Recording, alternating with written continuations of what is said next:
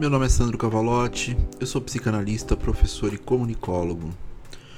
E você está ouvindo o podcast Psicanálise e Comunicação, temporada 3. Caso você tenha interesse em psicanálise, comunicação, antropologia, internet, mídia, social e como isso tudo reverbera em nossa constituição psíquica, me siga, caso não siga, no Instagram, no YouTube, Veja as listas que temos aqui no Spotify a respeito de música, tudo que é citado de música eu acabo colocando no, numa playlist lá. E caso queira trocas mais intensas, quer, queira realmente fazer algumas trocas através de vídeo, junto com uma grande comunidade falando sobre psicanálise e comunicação, faça parte da comunidade Mal-Estar e Linguagem, para que possamos desenvolver é, conteúdos com outros tipos de visões. É importante no sentido de troca. Os links estão na descrição, é só procurar pelo meu sobrenome que vai acabar caindo nos espaços de transmissão que eu tenho, tá? Obrigado por estar aqui. E hoje falaremos um pouco sobre como a cultura, em seu sentido mais amplo, incide sobre cada um de nós, individualmente e no coletivo é, é um assunto muito, muito, muito coerente, muito moderno. É, mas eu acredito que dá para tecer alguns fios narrativos a partir da influência dessa cultura em nossas vidas. Cultura vista aqui no sentido amplificado, não no sentido freudiano mesmo. Não apenas na construção de conhecimento sobre os saberes adquiridos que permeiam o indivíduo, ou o grupo social, a sociedade, mas para uma visão expansiva de como tudo isso incide sobre o sujeito individual e coletivo através da arte, comunicação, música, mas também sobre as relações humanas e o que se dá a partir daí. Freud descreveu algo como necessário para que uma sociedade se estabeleça essa cultura, que o sujeito recalque suas pulsões mais brutais e a direcione para esses elementos culturais. Sendo assim, essa energia perdida e recusada pelo sujeito deve ser em parte direcionada para a constituição cultural e civilizatória da sociedade a qual pertence. E podemos atravessar a questão do mal-estar na civilização, mas eu sempre falo dele aqui, mas eu acho que eu consegui passar o sentido dos elementos culturais envolvidos nessa amplitude. A influência dessa cultura no discurso do analisante nunca pode ser minimizada. Os elementos do que é popular fazem parte da dimensão coletiva e para nós são imprescindíveis para a riqueza dos não ditos no setting analítico. Explico. É impressionante como o que aconteceu com a Anna Hickman nas últimas semanas surge no setting a partir de uma visão pessoal e que, com o manejo correto, pode tornar-se uma dinâmica de si e do seu próprio sofrimento Seja na figura do, entre aspas, aconteceu também com uma amiga, ou então minha família sempre minimizou esse tipo de comportamento machista. Freud já colocava lá atrás a importância desse mal-estar como elemento primário do sofrer. Importante tirarmos desse momento que o praticado com a apresentadora é algo presente diariamente na vida das mulheres. Falamos um pouco da normalização no episódio anterior, vamos falar várias vezes ainda, e aqui, de certa forma, isso também se aplica. Essa violência perpetuada diariamente pela mulher que a gente vê e não consegue fazer absolutamente nada contra, a gente acaba virando os olhos para isso, a gente normaliza. Isso sem falar na presença do racismo, das violências de crença, de gênero, Existem várias situações dessa normalização, da gente virar o rosto ou da gente simplesmente tentar fingir que não existe. Mas vamos tentar focar no ato em si, o de que o que acontece no coletivo se emaranha com a nossa individualidade. Talvez possamos começar por fazer aqui uma distinção entre individualidade e singularidade. Dois elementos bem presentes na clínica psicanalítica. Individualidade seria o que é direcionado ao indivíduo, que o distingue em um conjunto de atributos. Simplificando, seria o que difere o indivíduo do outro, por exemplo. E se formos pela linha da psicologia ou da saúde mental, também os aspectos biológicos que se seguem em termos de diferenciação. Diferente da designação de individualismo, que direciona para uma construção sobre o sujeito muito mais egoísta e egocêntrico. Singularidade abrangeria mais a subjetividade do indivíduo, o que ele é em termos de constitutivo psíquico interno, que se daria por algo próximo do distinto, do ímpar, do especial, do raro, o que se faz só dele.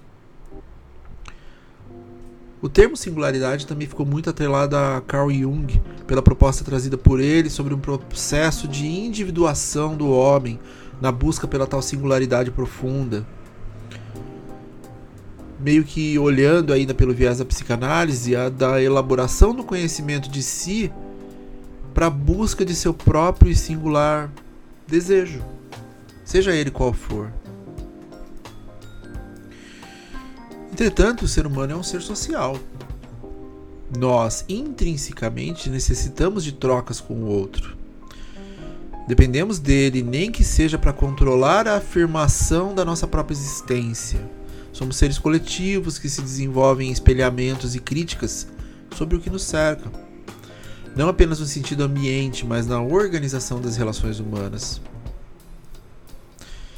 Ou seja, mesmo na busca da unicidade sobre nós, precisamos das trocas com o outro para essa reafirmação conceitual da nossa existência e da nossa presença.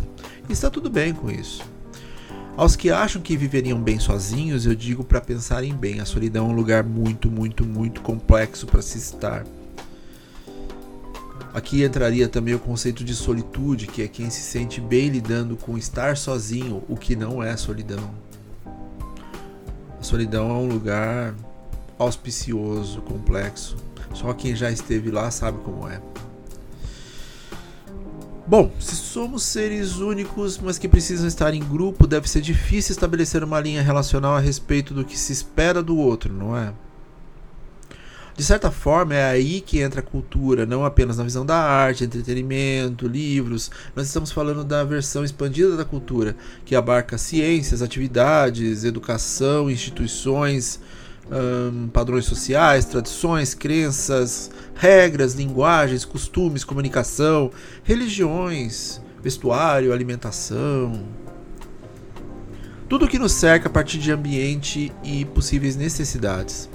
São construções simbólicas que permeiam nossa vida em comum com outros seres únicos, mas que podem estruturar pontes e conexões entre nossos interesses, formas de pensar, agir e até nas diferenças. O ser moderno é um ser conectado, e a palavra social ou social foi incorporada em nossa vida como um produto, em um discurso de emancipação da voz, liberdade, presença prometendo um ambiente digital de trocas profícuo e neutro. Na prática, se mostrou bastante diferente, em que a construção do lucro com o conteúdo gerado por nós mesmos e da organização de bolhas sob controle de grandes corporações é parte desse construto de destruição considerável do elemento individual e de suas coletividades. Entretanto, é inegável o poder de controle de narrativas, discursos e influências que tais empresas têm. E a partir daí, observando o fenômeno comunicacional sobre como determinados fatos se apropriam da nossa subjetividade, podemos entender o poder da mídia sobre os nossos deslocamentos, projeções, negações, racionalizações diversas. E haja sublimação para tudo isso. E aqui eu retorno ao ponto do início sobre a violência sofrida por Ana Hickman e dezenas de outras mulheres diariamente, e de como alguns assuntos podem se tornar estímulos e possibilidades no set analítico. Talvez porque haja identificação com quem sofreu a violência. E pela estrutura midiática por trás de tal pessoa, sua voz reverbera de uma forma amplificada, repetida incessantemente pelos meios de comunicação. Os analisantes podem sentir-se à vontade e representados para falar sobre tais assuntos, muitas vezes através desses não ditos e do direcionamento do sofrer representado por uma figura pública. E com o acolhimento e manejo corretos, algumas resistências podem baixar e algum conteúdo importante inconsciente pode fluir de formas diferentes. Nós vamos, deixando claro, falar muito em breve sobre a violência perpetuada diariamente contra as mulheres. É uma promessa. É um assunto importantíssimo demais para a gente deixar de fora aqui. Mas, para não perder o direcionamento das ideias, vamos nos ater à importância das notícias, dos acontecimentos, da pauta do hoje, enfim, da cultura em geral para a psique de cada um de nós. Somos incididos o tempo todo por conteúdos que podem fazer ressoar afetos sobre nós. Muitas vezes são conteúdos direcionados por pautas gerais, muitas vezes são pequenos acontecimentos que mexem mais conosco do que com o coletivo, mas, inegavelmente, elementos da cultura sobre nós. Trazendo para a modernidade, o trend, ou tendência, é um fenômeno que traduz um pouco desse controle. Entender o que está trendando é parte de uma busca por estar conectado ao que é uma tendência geral ou que pode se tornar uma tendência geral de uma hora para outra. Para os mais incautos, participar dessa tendência é uma necessidade, beira a patologia para muitos de nós talvez não seja o suficiente para nos capturar nesse vórtex da atenção, mas que muitas vezes redes sociais e mídia pautam nosso pensamento e o que faremos com isso, isso é um fato. Voltando para Jung, nós temos que lidar o tempo todo com o inconsciente coletivo uma região em nossa mente onde guardamos o que herdamos de nossos familiares, experiências, comportamentos e até impressões de sensações primitivas passadas de geração, de geração para geração. Não só o que vivenciamos, mas do que a humanidade viveu. Isso nos ajuda a organizar algumas sensações que não conseguimos explicar, como se fossem inerentes a nós, mas que não conseguimos identificar como um elemento constitutivo a partir de experiências pessoais, mas que de alguma forma está lá, meio que como um legado social registrado em nossa mente de algum outro lugar. Portanto, como psicanalistas no meio de um epicentro constante de mudanças e modernizações tecnológicas, precisamos estar sempre atentos ao que atinge o sujeito em sua coletividade Existe uma expressividade latente nessa compreensão. Trabalhamos a percepção freudiana do discurso do inconsciente e isso é impreterível para a clínica, mas a contemporaneidade nos permite pensar o sujeito único, mas também suas percepções além do desejo pessoal intransferível. Talvez uma psicanálise que também possa servir como expansão do sujeito para além de sua intrapessoalidade. Talvez até uma psicanálise que foque na interseccionalidade do sujeito. Afinal, as interações e marcadores sociais nas vidas de cada um de nós têm sua importância para o indivíduo, mas também para a coletividade. E por que não pensar sobre essas expansões? A escuta moderna permite essa abertura de espaços para escutas mais amplas. Afinal, na época da hiperconectividade, como podemos negar a existência de aparelhos que nos permitem estar conectados entre nós, mesmo que digitalmente, 24 horas por dia, 7 dias por semana? O quanto dessas hiperconexões são benéficas para nós e o quanto só amplificam nosso sofrer e nossas angústias. Talvez a única forma seja exercitar nossa escuta para uma amplificação dessa voz representada no discurso do analisante.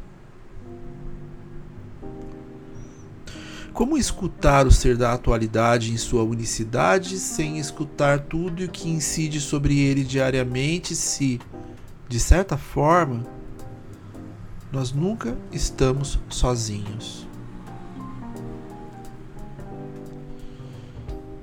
Considerar a presença da cultura em nossas vidas é trabalhar melhor a representação das alegrias e frustrações do analisante no set analítico. Estar aberto para uma construção empática com os vários tipos de saberes é fundamental para o acolhimento. Portanto, a amplitude da nossa escuta precisa ir além do que nos constitui. E talvez aí o ambiente, a cultura, o coletivo, possa trazer algumas respostas que não consigamos proferir apenas em um elemento discursivo, mas através das experiências de trocas. E eu acho que é isso. Valorizemos o que nos cerca, porque ele pode dizer muito sobre nós mesmos. E não nos deixemos influenciar tão negativamente pelos que detêm esse, esse poder é, sobre a comunicação, sobre as narrativas. O setting ele é um lugar de reencontro conosco, mas esse reencontro conosco também passa por um reencontro com o outro. Nos vemos na jornada e fiquem bem.